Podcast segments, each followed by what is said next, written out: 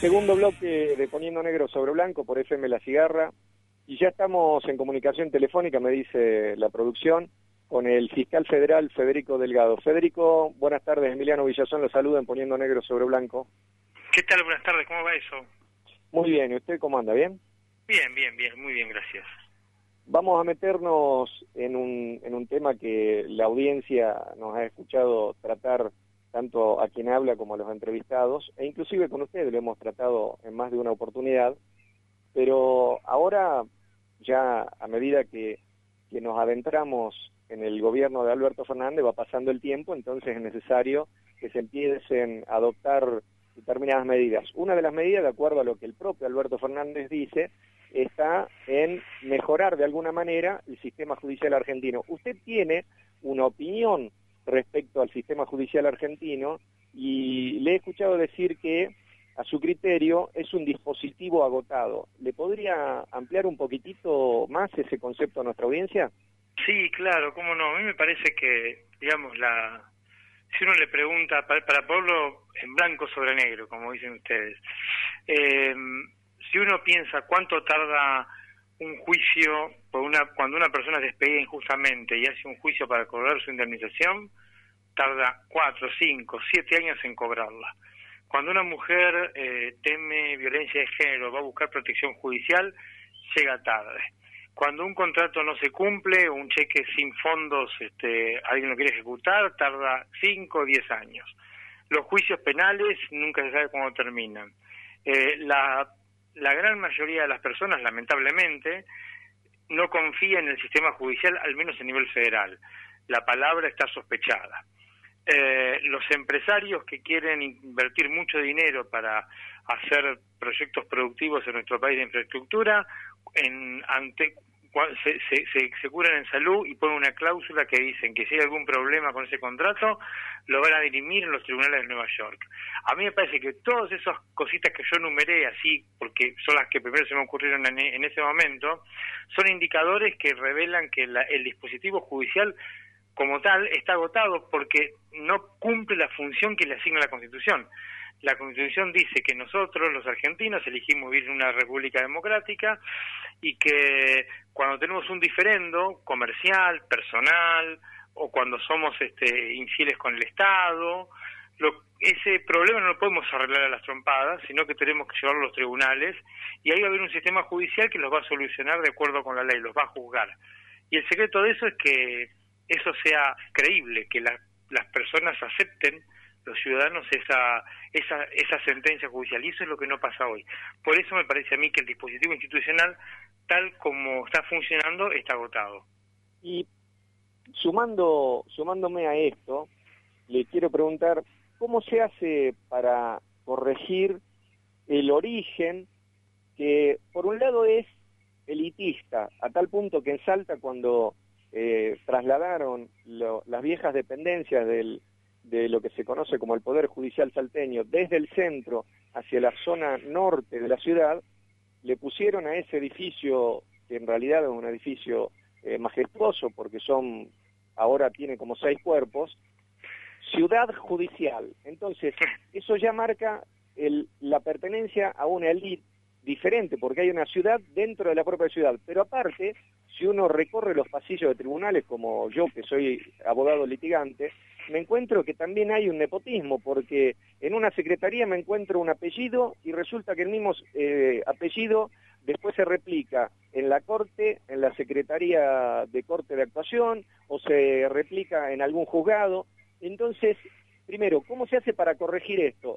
El elitismo y el nepotismo. Y segundo, ¿cómo se elimina la inmensa brecha social existente entre el justiciable, ese que va que a veces no tiene ni para pagarse el colectivo, y que viene de las barriadas más empobrecidas de la ciudad de Salta, y tiene que ir y presentarse frente a ese juez o ese fiscal, que lógicamente con un sueldo de 150 mil, 200 mil pesos al iniciar su carrera, imagínese usted en qué condiciones sociales se encuentra y cómo puede ser tan contradictoria esa situación. Entonces esas son mis preguntas, Federico. Bueno, a ver, son preguntas difíciles, voy a tratar de responderlas sin, sin, sin, sin aburrir a la audiencia. Yo cuando esto, mi preocupación por esto viene desde hace muchos años y decidí intervenir escribiendo tres libros que yo eran mi objetivo de estudio. Yo escribí tres libros, el último República de la Impunidad, donde ahí tengo mi diagnóstico. Y mi conclusión es esta. La justicia, el sistema, el, el Estado Nacional nació entre, digamos así, se consolidó entre 1820 y 1900. Se consolidó de una manera determinada, hubo una coalición que nosotros decimos consolidó el Estado, que fue el roquismo. Esta, esta, este grupo social tenía unos intereses muy particulares, básicamente ligados a la, al, al, dinero que provenía de la, de la exportación, a la compra y venta de materias primas, y me parece que ahí, y ellos copiaron un modelo institucional que es el norteamericano y porque compartían la misma preocupación. Buscaban un sistema institucional que garantice una interpretación de la ley o de la Constitución compatible con el modelo de país que tenían en mente, pero tenían bastante, tomaron muchas precauciones contra todo lo que tiene que ver con el componente democrático, contra todo lo popular.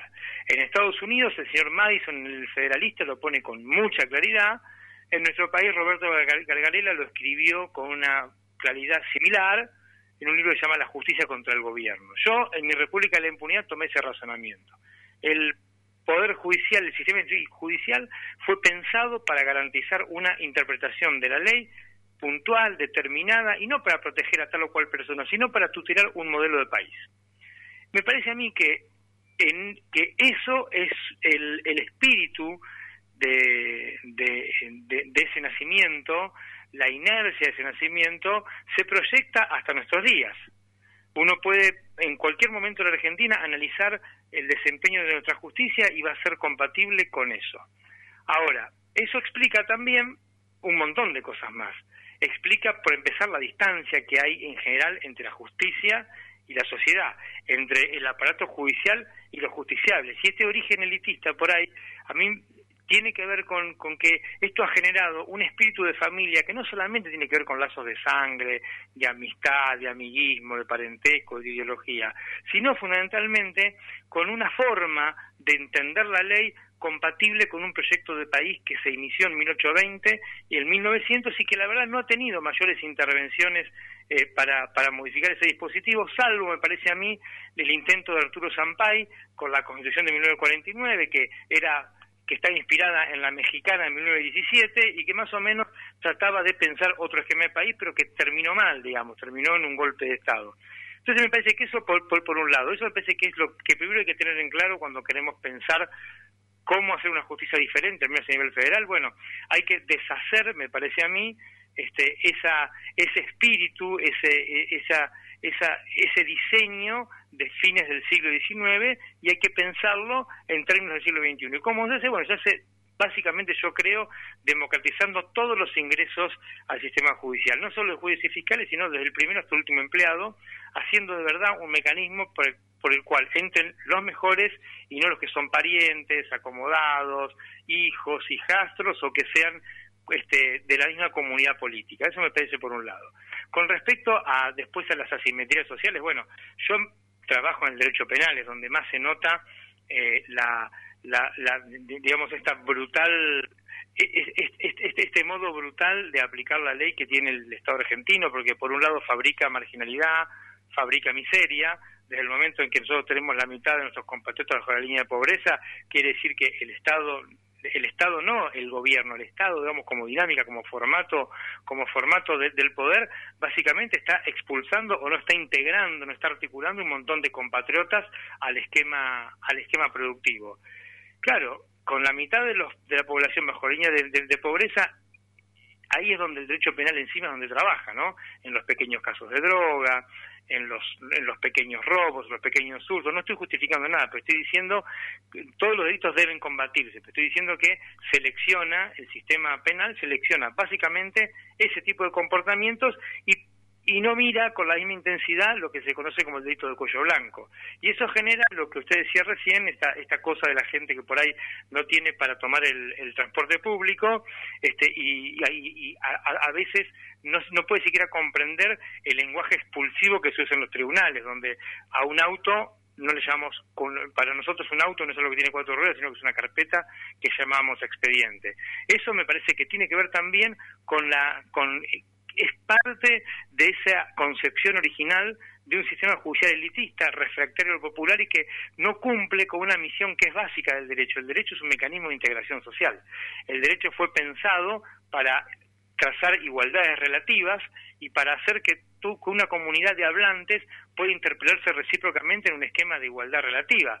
Ahora, el derecho, tal como funciona en la, en la Argentina actualmente, sobre todo el derecho penal, lo que hace es cristalizar un formato del poder que es muy remunerativo para pocas personas y es francamente hostil para grandes mayorías.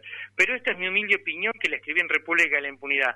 Después seguramente debe haber otras que serán mucho más este, enriquecedoras, pero mi impresión es esa, que hay un problema de diseño inicial que tuvo deformaciones con el paso del tiempo y que actualmente la propia degradación de la, del, sistema institucional argentino ha llevado a estos comportamientos, francamente, que en los que la justicia hace cosas en nombre de la ley, pero que no se compadecen con la Constitución. Y esto, quiero decir una cosa más, no tiene que ver con que todos los jueces son malos, los fiscales son malos y los empleados son malos. No, hay buena gente, buena voluntad, hay un montón de gente que tiene, que es honesta, que es trabajadora, pero lo que hay es una, una, una inercia institucional, una forma de ver los casos que se impone a las a la buena voluntad de las personas. Es, decir, hay hábitos que trascienden las intenciones de las personas. Y hasta que no, para mí, ¿no?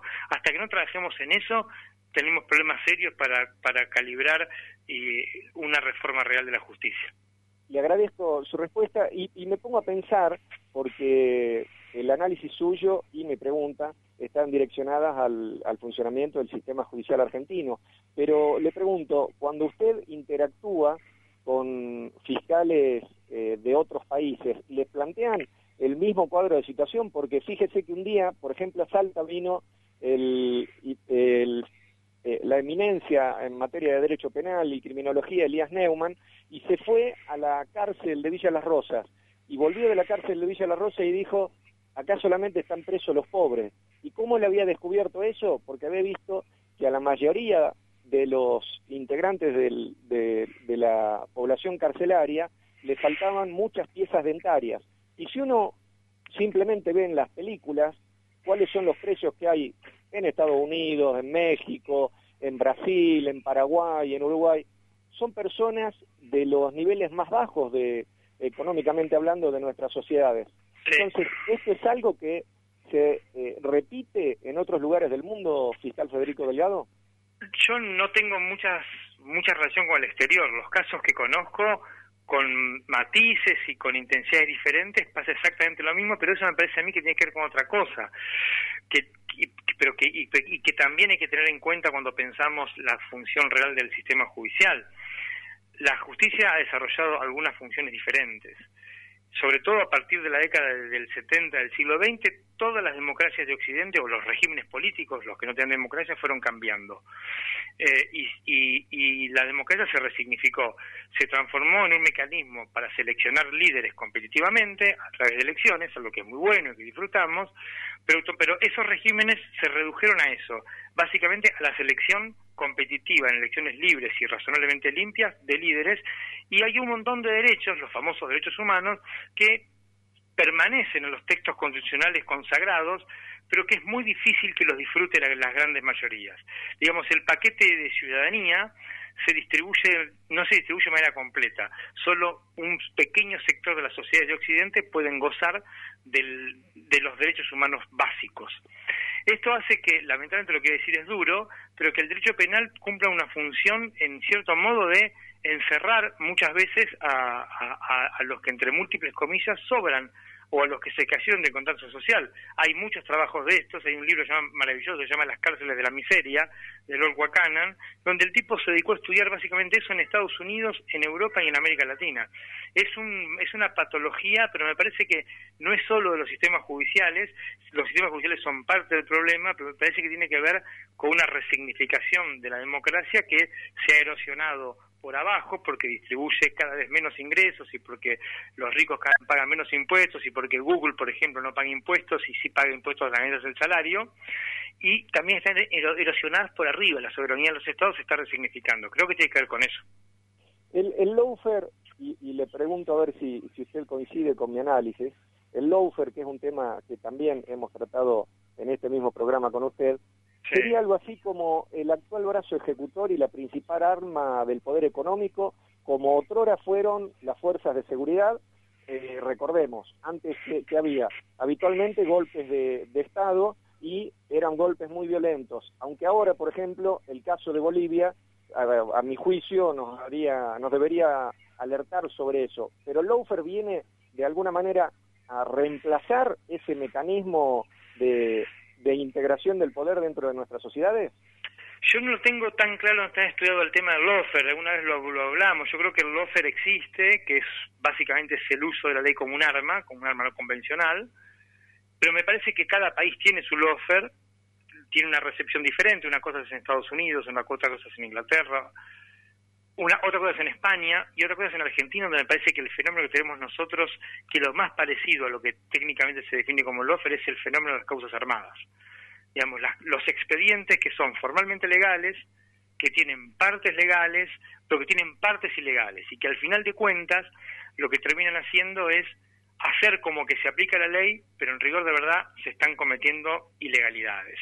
Me parece que esa es la recepción nuestra de la práctica que se conoce como lofer, pero que es muy antigua, hay antecedentes en la antigua Grecia de esto, pero parece que tiene que ver con esto, ¿no? Con una forma de excluir a algunas personas, a veces del proceso político, a veces sacarlos de un barrio, a veces sacarlos de una empresa, pero me parece que tiene que ver con el uso privado de la ley, con el uso de la ley como, el uso de la ley como un arma, en nuestro caso, a través de este fenómeno de las causas armadas.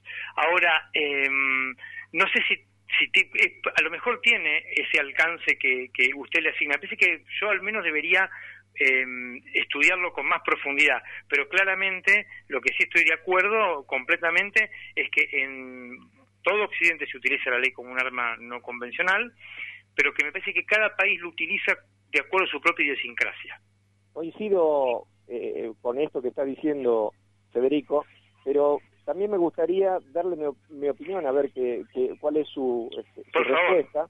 En el, en el, sentido que yo considero que el loafer, particularmente en Argentina, ha alcanzado ribetes muy interesantes porque eh, se desarrolló, o se desarrolla en realidad, mediante la acción mancomunada llevada a cabo por políticos y funcionarios en el, en el, en el caso del anterior gobierno, eh, miembros del Poder Judicial, miembros del Ministerio Público, para que la gente entienda me estoy refiriendo a jueces y fiscales, medios periodísticos y órganos constitucionales, en este caso el Consejo de la Magistratura de la Nación. ¿Me quedó alguno afuera de esta... De no, no, y este yo coincido porque el lofer no cae del cielo. Eh, yo en mi libro lo, trabajo en un capítulo específico, cómo funciona cada actor y, y qué hace cada actor, qué hacen los abogados, que también lo integran, algunos, qué hacen las fuerzas de seguridad los servicios de inteligencia, qué pueden hacer los jueces y fiscales, este, qué pueden hacer otros acusados, qué pueden hacer los medios de comunicación o los periodistas, porque en realidad muchas veces son los periodistas, además es un debate interesante, pero no, estoy de acuerdo, el lofer no cae del cielo, no es que planta una semilla en una tierra y florecen plantas de lofer, lo hacen los hombres y lo hacen utilizando de manera privada cosas que son comunes y la justicia es una es una institución común, es comunitaria, es de la comunidad, pero cuando se la se la utiliza con fines particulares, pasan estas cosas. Por último, eh, Alberto Fernández, en su discurso ante la Asamblea Legislativa, ante el Congreso Nacional, eh, fue muy duro particularmente con el funcionamiento del sistema judicial eh, y adelantó que iba a pedir que el Congreso Nacional ejerciese lo que él denominó el mecanismo de control cruzado y para de esa manera investigar el funcionamiento del sistema judicial argentino. ¿Cuál es su opinión respecto a esa intención que tiene el presidente? A mí me, no, me, parece que lo que dijo el presidente no inventó nada, es lo que dice la Constitución. Claro. Eh, básicamente, otra vez, copiamos el modelo norteamericano, los norteamericanos tenían mucho miedo porque venían de una guerra civil a que alguno, algún poder, una Cámara de Representantes, un Ejecutivo, un tribunal, abuse de su poder. Entonces establecieron un sistema de frenos y contrapesos, que le llaman ellos, por el cual básicamente, para que la gente entienda, quiere decir que un poder le tiene que pisar los talones al otro, todo el tiempo molestarlo, preguntarle, para que no pueda hacer lo que quiera, sino que haga lo que tenga que hacer de acuerdo con las propias funciones que esa constitución le asigna. Lamentablemente en nuestro país nuestra cultura política es bastante pobre y las comisiones parlamentarias o la que el Congreso, lo que Max Weber llamaba el derecho de encuesta, se ha hecho, se ejerce muy poco, se ejerce frente a una catástrofe y no hay una cultura política de, de, poner un Congreso ágil en movimiento que esté todo el tiempo inquiriendo los otros poderes. Entonces me parece que lo que dijo el presidente es básicamente lo que plantea la Constitución, es decir, que los poderes se, se, se controlen, es un control que no tiene que ver con subyugar, con, no, no, no tiene que ver con pisar la cabeza, sino tiene que ver, es un control que tiene que ver con vigilar para mejorar, para sugerir, para decirle, mire, fíjese que usted va por la ruta 3 y le conviene por la ruta 2, este, o, o pedir información y decirle, mire, usted gastó tantos recursos en tal cosa y a lo mejor si lo hace de esta manera, con los mismos recursos, lo va a poder hacer de una manera más eficiente. Tiene que ver con eso. Este, pero bueno, esperemos a ver, esa es mi opinión y ahora, bueno, estamos esperando a todos los ciudadanos a ver qué, qué va a hacer el Parlamento. Y también estamos esperando qué va a ser eh, el nuevo ministro de Justicia, Martín Soria, y entonces me despido preguntándole cuáles son las expectativas que usted tiene, Federico Delgado, depositadas en ese funcionario.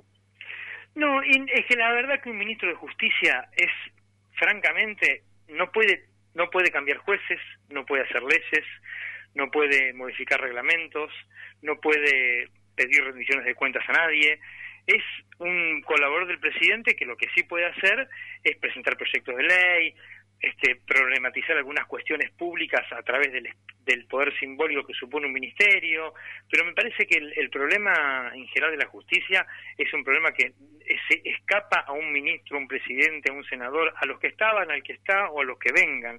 Creo que es un problema que es colectivo y en tanto tal tiene que ser abordado por la política con mayúsculas, digamos, sin sin, sin egoísmo, sin miserias, con mucha franqueza y con mucha honestidad. Federico Delgado, le agradezco una nueva entrevista para este programa y le mando un gran abrazo. Un abrazo, hasta siempre, gracias.